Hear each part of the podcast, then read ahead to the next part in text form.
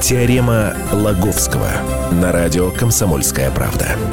Все о науке и чудесах. Здравствуйте, дорогие друзья! В эфире научно-популярная, познавательно-развлекательная программа «Радио Комсомольская правда». И в этой студии традиционно Владимир Логовский, научный обозреватель «Комсомольской правды». Здравствуйте. Меня зовут Александра Кочнева, и сегодня мы для вас подготовили такой дайджест всего самого любопытного, цепляющего, необычного, чем ученые занимались, чем нас порадовали, ну или поразили за последнее время. Правильно? Ну, что-то вроде такого обзора все самого интересного, что произошло в мировой науке за последнее время. И начнем мы с Египта сегодня. Отправляемся в древние, древние времена, в далекий-предалекий Египет.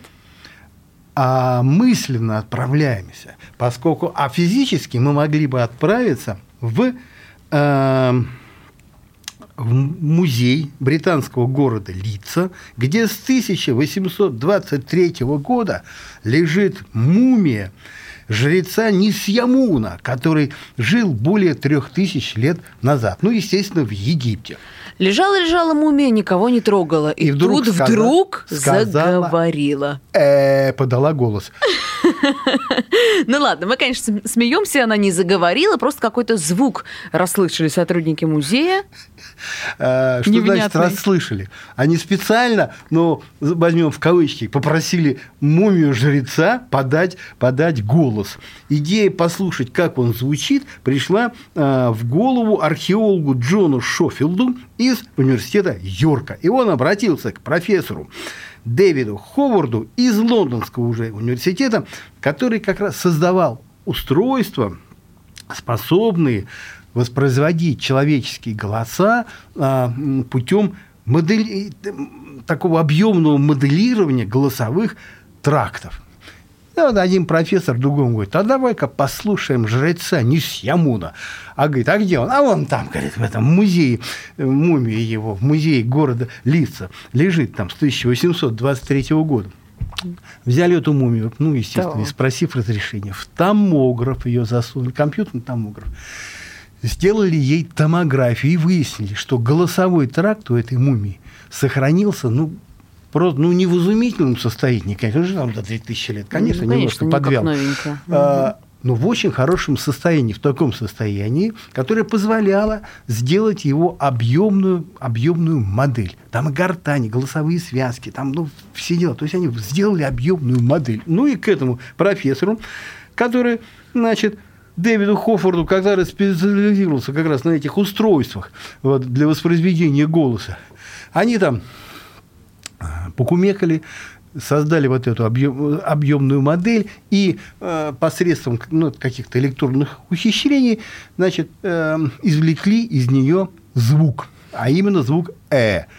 А что же они только один звук-то извлекли? Что же они ну, не до начала. Как... Вот. Но они уверяют, говорят, ну да, звук пока один, но он какой-то такой сложный. Э, ну, что-то там вроде как чуть ли не две буквы. Э, э, а вроде какой-то. Вот. Но, говорит, тембр, вот, частота, э, вот это звучание, ну, говорит, это в точности такая, э, с которой произносил слова вот этот самый жрец Нисьямун точно такой же, как он обладал, такой же голос, как он обладал при жизни. Это впечатляет, ведь голос, он достаточно уникальная штука, как отпечатки пальцев. Недаром сейчас вот в банках где-то внедряют, да, голосовые да, вот такой довольно распознавание голос, или где-то ну, еще. Я считаю, довольно высокий, ну, не женский, но для мужчины довольно, довольно высокий. Ну, он поди молоденький был, все тогда молодые были в Египте-то. А, ну, умер, ты знаешь, он во сколько?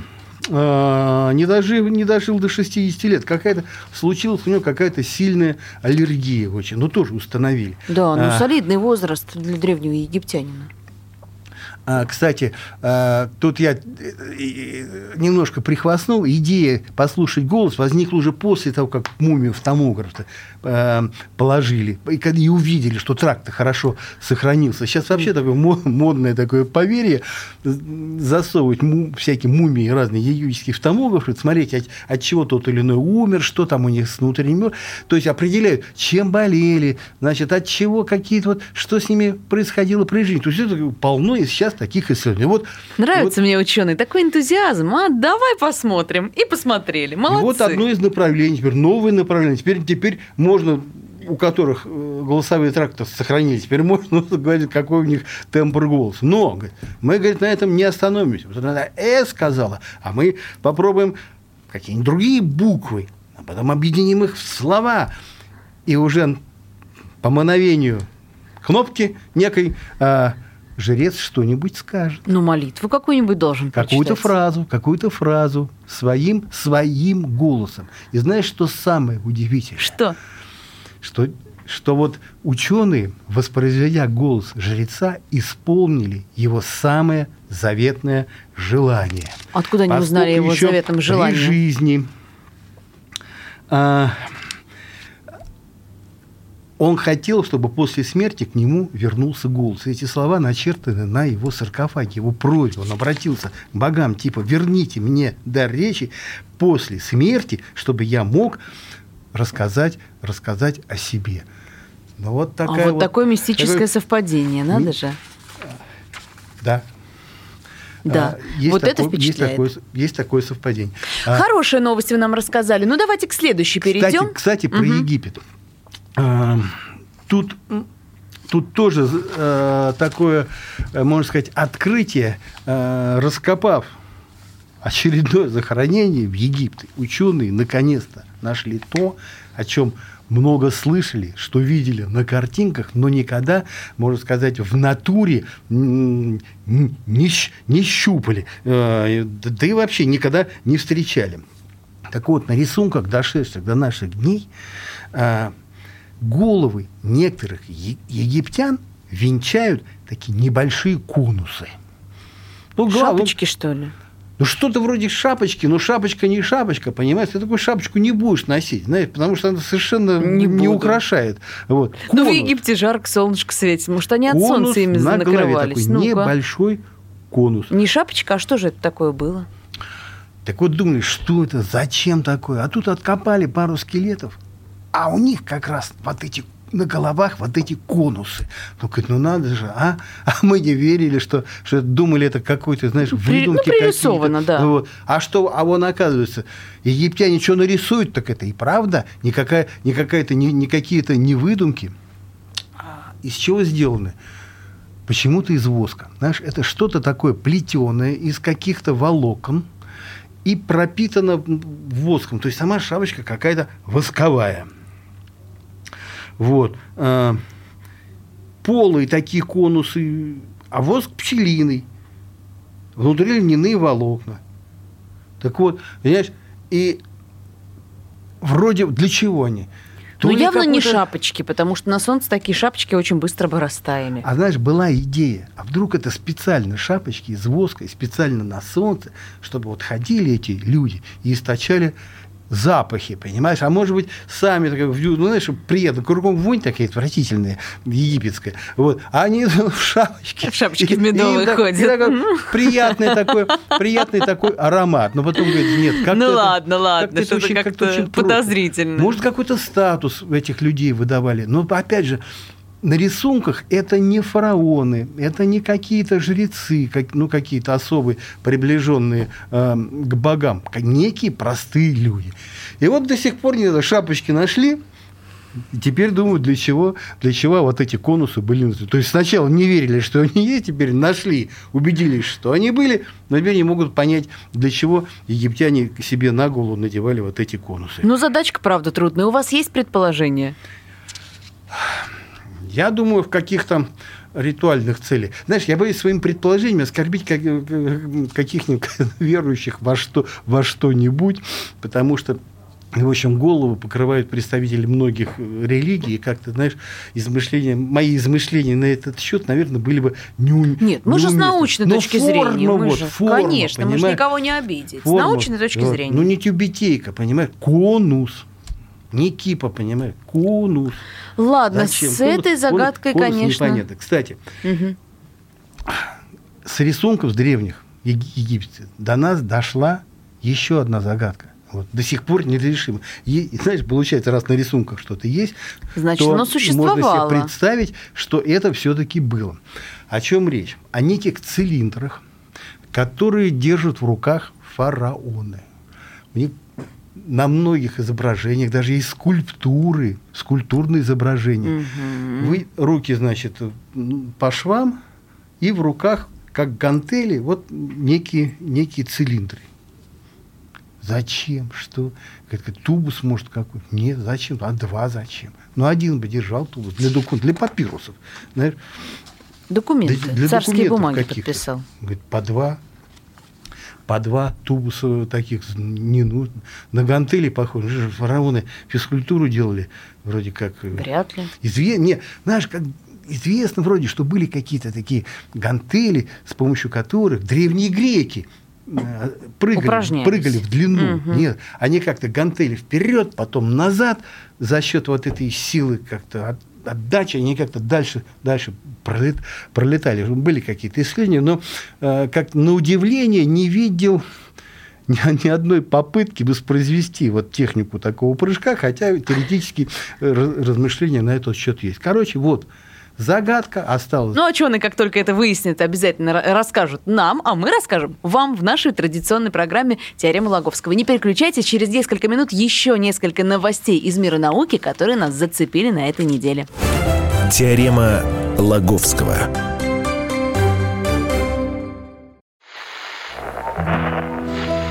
Самара 98,2. Ростов-на-Дону. Иркутск. 89 и 8. 91,5.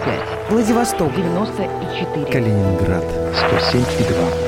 Я влюблен в тебя, Россия. Казань. 98 и 0. Нижний Новгород. 92 и 8. Санкт-Петербург. 92 Волгоград. Москва. 97 и 2. Радио «Комсомольская правда». Слушает вся страна. Теорема Лаговского на радио «Комсомольская правда». Все о науке и чудесах. На радио «Комсомольская правда» продолжается научно-популярная развлекательно-познавательная программа «Теорема Лаговского». В студии Владимир Лаговский и Александра Кочнева. Мы говорим о тех открытиях ученых, которые нас зацепили или удивили на этой неделе. Ну что же вы мне ничего про коронавирус-то не скажете, Владимир Игоревич? Ну сколько я уже буду в этой медицинской маске ходить? Надоел этот коронавирус, конечно, но некая новость, которая касается его косвенно а, все же она недавно, недавно появилась. Я надеюсь, что она хорошая, или снова нас ученые пугают? А неизвестно, вот хорошая она, хорошая она или плохая. Я считаю, что все плохая. Не, не, нравится, не нравится вы это, мне это, потому что ничего хорошего, вроде бы, а, находка а, китайских и американских ученых, которые побывали на Тибете, правда, еще давно, в 2015 году, побывали там на леднике Гулия, который расположен высоко в горах, больше пяти, больше пяти тысяч метров. Так. Залезли ученые, залезли туда, высверлили лед в этих ледниках, достали вот эти образцы керны такие, знаешь, цилиндры. Так. С большой глубины, это порядка 50 метров. А лед на этой глубине соответствовал Э, тому, который образовался 15 тысяч лет назад. То есть вот там был этот лед, которому 15, 15 тысяч, тысяч лет. Тысяч да, лет. я представляю. Привезли эти керны, посложили в холодильник, недавно разморозили. А, и, пользуясь особой методикой, посмотрели, что там внутри. И эта методика позволила извлечь вирусы, которые были в этих кернах вморожены. Вирусы 33 различных видов нашли, из которых 28 совершенно неизвестны науке. Ого!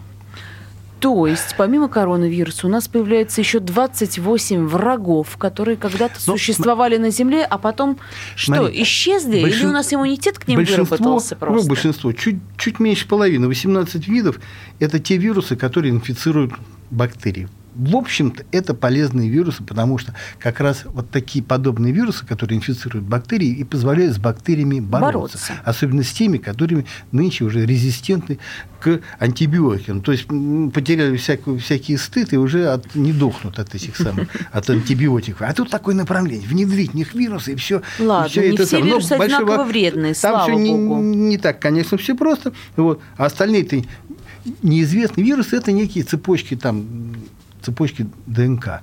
А, то есть вот эти идентифицированы 18, а не идентифицированы, не знаю, патогенные они, не патогенные. Там же, конечно, так припрятали, говорят, да, да, да ничего там, ничего, они вроде как по, по идее-то не должны быть заразными, поскольку от них там некие цепочки ДНК сохранились, а просто цепочкой ДНК заразить-то невозможно, но опасения Но иммунитета-то у нас остаются. от них нет, если они существовали тогда, а сейчас мы их не знаем. Значит, наш организм не умеет с ними бороться в теории, правильно?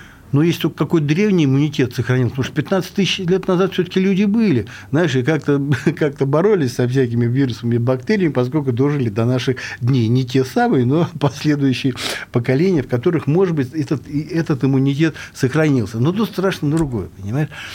Вот эти, они говорят, вот сейчас какой-то ДНК там просто извлекли. А ведь и живы, ну, замороженные вирусы, просто настоящие, работоспособные, тоже извлекали из льда, из вечной мерзлоты, из ледников. А сейчас какой процесс? Глобальное потепление.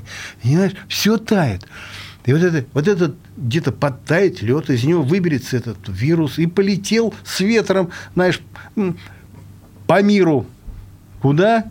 От Тибета до Уханя рукой подать, знаешь ли. Вот откуда взялся коронавирус. Так правильно? кто его знает? Никто не знает, откуда он, откуда он взялся, но теоретически то есть такая угроза есть, что размороженные вирусы как-то они пополнят то число вот патогенных, а, я не знаю как, частиц, потому что вирус не назовешь его микроорганизмом, вообще непонятно, что такое патогенных частиц, которые угрожают человеческой, человеческой Ну жизни. ладно, не пугайте. Я верю в ученых, которые смогут вот сейчас на уровне исследования разработать какие-то вакцины или какие-то меры борьбы, и тогда уже к моменту таяния ледников мы сможем каким-то образом с вирусами бороться. Ну, давайте перейдем к следующей теме. Наверное, есть более позитивные открытия у ученых, Есть. не такие Ой, пугающие. позитивное открытие. Оно так, так меня удивило. Знаешь, а, оно, значит, его к нам принесли э, так называемые пещерные саламандры. Вот. Они же европейские протеи, протеи, они же ольмы. И Ну, это ящерки, сидят в своих пещерах безвылазно, в темноте. они же, они же человеческие рыбки. Еще есть местные жители, называют их рыбки человеческими называют. рыбками. Ага. Почему? Потому что эти небольшие, ну, условно назовем их ящерками, потому что эти не ящерки, потому что это амфибии, это ну, земноводные. Они так внешне похожи на ящер. Такая головка, знаешь, лапки такие доходяжные, э, хвост и розовая, как у людей, кожа. Я для наших слушателей скажу, выглядят они не очень красиво. Я в статье Владимира Логовского на сайте КП смотрела фотографию этой ящерки или амфибии, как их правильно называть.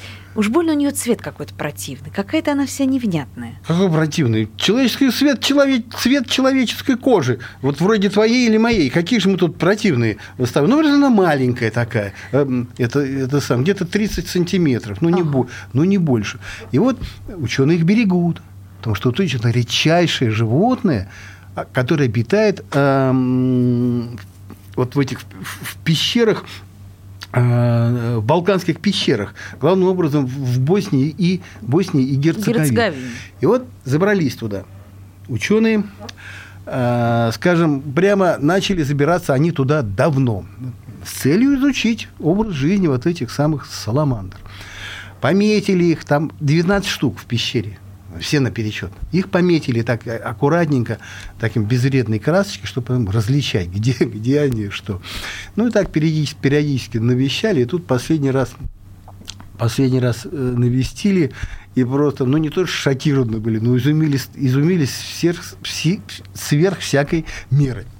Почему? Они посмотрели, а, а что, собственно, делают вот эти самые пещерные европейские протеи? Куда ходят? Ну, ходят Да ничего Вообще, они не живут делают. да, кстати, живут они в во- в воде под водой, в абсолютно темных пещерах, глаз не имеют, там какие-то у них рудиментарные кожей затянутые, короче, ничего не видят, э, не знаю, может, что-то и слышат, вот, наверняка, вот, но живут в абсолютной темноте. И это как выяснилось. Живут настолько лениво, что дадут фору любому лежебоке, я не знаю, Емеле, любому, который с печи не слезал. Правда, что ли, ничего не делают? Угадала я. Абсолютно. Нашли вот этого, нашли эту саламандру пещерную, которая, вот как вот ее засняли 7 лет назад, Пришли, снимают, она в той же позе лежит, просто не шевельнулась, живая, просто с места не сдвинулась. Ну, а чем они питаются? Кушать она должна что-то или нет? Да что-то там, может быть, и не кушать, но они ж не, знаешь, настолько берегут, что как-то не, не решились ее поймать, как это называется, разделать и посмотреть, что у нее там, что у нее там в желудке. Но предположили, что, может быть, она и не ест ничего. Ну, мало какие-нибудь частички там занесет каким-то течением. А вообще все сломады где-то, ну, максимум они одна, вот одна из 19 переместила где-то на 30 метров вообще от предыдущего места своего сидения. Остальные где-то метр-два, а это вообще с места не сдвинуло. Вот. Обмен веществ, судя по всему, у них просто настолько замедленный вообще метаболизм, что, в общем-то, позволяет им экономить энергию, как-то, может быть, даже голодать своих в целях продления жизни, а жизнь свою вот эта мелочь продлевает настолько, что живет более 100 лет. Так вот, значит, нас ученые обманывают, когда говорят, что малоподвижный образ жизни нам вредит. Вот, пожалуйста, чудесный пример. Семь лет ничего не делала, и потом еще до 100 лет проживет. Секрет долголетия. Сиди в темноте ничего не, и ничего, и ничего не делай. Вот это хорошее открытие ученых. Вот такие вот мне нравятся. Еще больше хороших новостей из мира науки мы вам расскажем буквально через несколько минут. Сейчас сделаем небольшую паузу. Вы не переключайтесь. В студии Владимир Логовский, научный обозреватель «Комсомольской правды». Меня зовут Александр Кочнева. Скоро будет еще больше интересного. Теорема Лаговского. Противоположные взгляды. Оппозиция, я считаю, героями. Твое право считаю. Да, Тина, что ты несешь? Ну а как? Максим, я не смеюсь, но просто нельзя так говорить. Себя послушай. Разные точки зрения. Призывы «надо выходить и устраивать майта» — это нарушение закона. И вообще это может закончиться очень нехорошо. Вы не отдаете себе в этом отчет? По-моему, нет, решили допрос устраивать. Личный взгляд на главные проблемы. Ты не ездишь на машине? Я не езжу. Ну вот и тогда Ну, молчи, отлично. потому что я рассказываю про движение автомобильное, а не про пешеходов. Свобода слова в прямом эфире. Я не причисляю себя популистом, я причисляю себя к людям, которые действительно отстаивают мнение жителей, причем не только на словах, но и на деле. Тогда приношу любовь Соболь свои извинения. Радио «Комсомольская правда». Правда рождается в споре. Две крайности, они всегда опасны. Всегда мир более разноцветный и плохо, когда либо кровь на улицах, либо кровь в застенках. Теорема Лаговского на радио «Комсомольская правда». Все о науке и чудесах.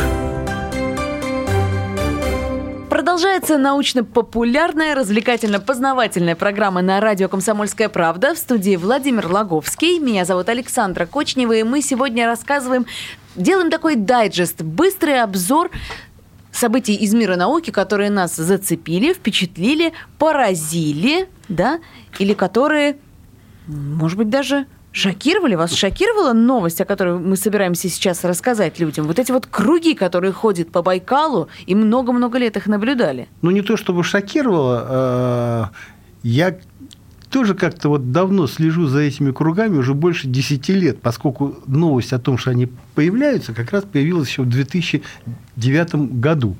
Но не была понятна природа этих кругов. Байкал. Откуда? Что Байкал, это? лед, замерз Байкал.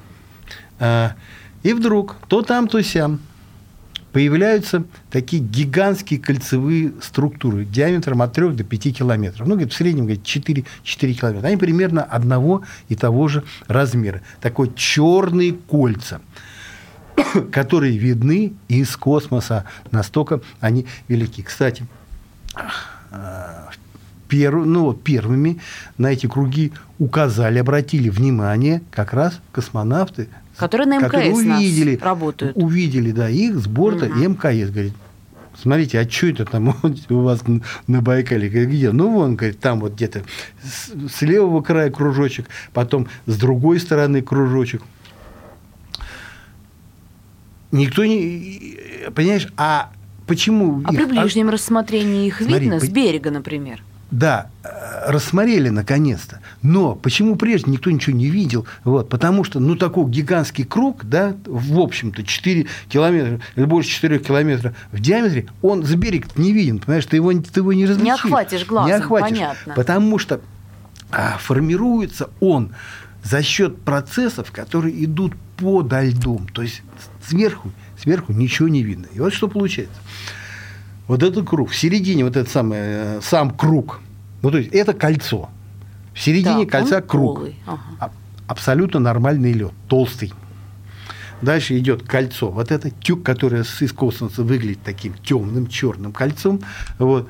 Там лед гораздо тоньше э, и такой тонкий, что в этот лед можно провалиться. Кстати, э, в НАСА, которые м, нынче в публик- ну, публикации на сайте э, американского космического агентства как раз и было подчеркнуто, что тайна вот этих самых гигантских кругов на Байкале разгадана, вот, а в конце такая приписка. Ну, знаете, в общем-то, ученые не зря, в общем-то, стараются, потому что тут есть и чисто практическое значение. Чтобы вот никто не проваливался под лед. да, потому что написано, русские, говорят, они любят ездить по дну, о, не по, по дну, по льду Байкала на машинах и часто проваливаются. Вопрос, ну, вопрос, от, зима, мороз, я не знаю, там 40 градусов, откуда? Я не- Какие там проруби, понимаешь, какие полыньи. А вот, оказывается, вот этот, вот этот круг и создает, создает такую, э, такую полынью. Так, из-за тонкого льда. Почему же лед где-то толще, где-то тоньше, и почему такой ровной формы оказываются вот эти полыньи, как Смотри, еще в называете? 2009 году, естественно, первыми откликнулись уфологи, которые говорят, ой, Это наши клиенты. это- они такие, эти, эти кольца такие круглые, вот они такие одинаковые, что Ну, наверняка... типа парковка для летающих тарелок. Да, наверняка это следы от посадки некой летающей тарелки, которые, м, ну, как-то там на Байкале Не, где-то ну Байкал у нас зона водятся. аномальная, давайте не будем отрицать. А им говорят, слушайте, а, уфологам-то, понимаете, кольцо это сфор- сформировано изнутри, изнутри этого Подо льда. льдом, А говорят, ага. ничего, ничего удивительного, там есть такие тарелки, которые как Ага, раз со дна, подводные. со дна и взлетают. Потом они как-то прилипают к, к этому льду, ну так вот что-то там нагревают. Хороший ну ладно, нет, в такое я не верю. Ерунда какая-то. а Дальше смотри, давайте. знаешь, ты будешь смеяться, но в целом-то они оказались, по сути-то они оказались правы. Вот.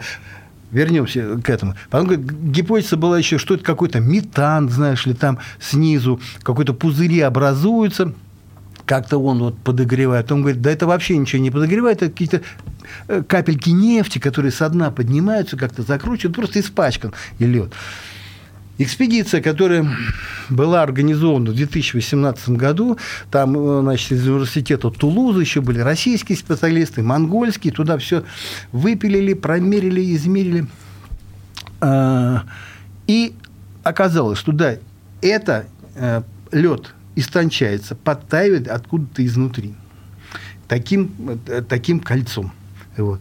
Приобретает такую игольчатую структуру, напитывается водой, от этого и, выгля- от этого и выглядит темнее. Что, а почему теперь образуется кольцом? Говорит, там появляются такие кольцевые течения. Вихрь такой водяной вдруг закручивается как-то, он поднимается к, ко льду и, вращаясь там, э, создает эту разницу темпер- температуры. Там температура, там, где течение сильнее, э, лед прогревается Быстрее, больше, там, где в больше. центре, в центре течения практически никакого нет, там он э, там ни- ничего и, и не подтаивает. Вопрос, откуда берутся эти течения, конечно, он остался открытым. Смотри, справедливости ради, вот следует сказать, что еще вот наши сотрудники Лимнологического института Сибирского отделения Российской Академии Наук, еще вот как только им космонавты по анализу- Показали, по- да, они эти сразу туда, туда поехали. И уже тогда родилась гипотеза, вот как, как, как выяснилось, правильная, что вот что-то там поднимается, понимаешь, со дна, какая-то вот донная вода, которая зимой оказывается теплее той, которая у поверхности. Что у поверхности, извини меня, мороз, а, А а снизу там ну, понятно. 2, 3, 4 градуса тепла-то точно есть. Так. Вот. Поднимается. Но почему закручиваются вот этим вихрем, никто не, Не знает. смогли Кстати, эти вихри, они образуются не, не только на Байкале, в других озерах крупных есть. Более того, в океане есть. Вот Гольфстрим течет, да, и вдруг от него отрывается какая-то структура и образует такой стационарный вихрь, тоже, который прям в океане кольцом, кольцом вращается.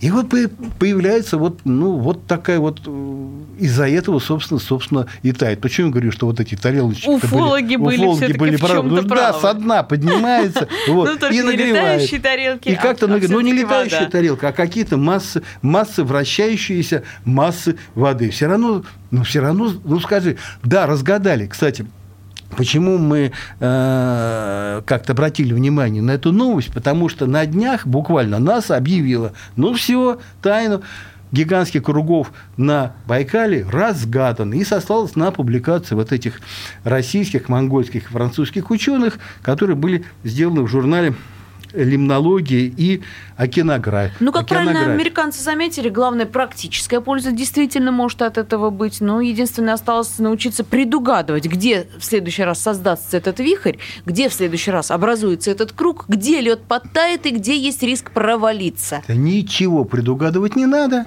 Есть фотографии из космоса, вот, на которых эти круги видны. Более того, когда вот ученые в 2009 году сказали, вот круги, чего тут выясните, что это такое. Вот. Они подняли архивные снимки, которые были сделаны из, из посмотрели. Да это каждый год они образуются. То там, то там, то сям. И первые вообще нашли круги, ну, самые, самые древние, э, их фотографии их были сделаны, ну, из космоса тоже. Ну, и маленькие, там, что там видно, в 1969 году еще, еще, было, еще было сделано. Поэтому если уж есть такая опасность, особенно где-то ну, в прибрежных зонах, куда рыбаки э, эти самые любят байкальские забираться, ага. любят забираться, так можно вот опубликовал снимки. Если круг уже где-то образовался, он не передвигается по, по озеру, он уже стоит на, стоит на одном на, на одном месте. Бывает, ну, несколько кругов сразу разом образуются. Вот. Да, можно, да, я, ну, типа, на, типа прогноза. Э, с другой стороны, я бы вообще не рекомендовал на лед-то выезжать. Вот. Ну, раз уж... Ну, ладно, байкальские рыбаки люди опытные, но мне нравится, что мы сделали такую памятку, но, новый вид памятки для байкальских рыбаков, для тех, кто путешествует на Байкал, может быть. Вот смотреть сначала на снимки из космоса, а уж потом отправляться на лед. Хорошее открытие ученых, еще больше таких открытий в следующих наших программах. На этом мы сегодня с вами прощаемся. В студии был Владимир Логовский, научный обозреватель комсомолки. Меня зовут Александра Кочнева. Через неделю услышимся с новыми событиями из мира науки. Пока. Теорема Лаговского. Мы делаем радио для тех, кто хочет быть в курсе всех событий и ценит свое время. Специально для тебя мы создали новый сайт радиокп.ру радиокп.ру Подкасты, видеотрансляции студии, текстовые версии лучших программ. Слушай, смотри, читай. Политика, экономика, бизнес, технологии, наука. Все точки зрения на новом сайте радиокп.ру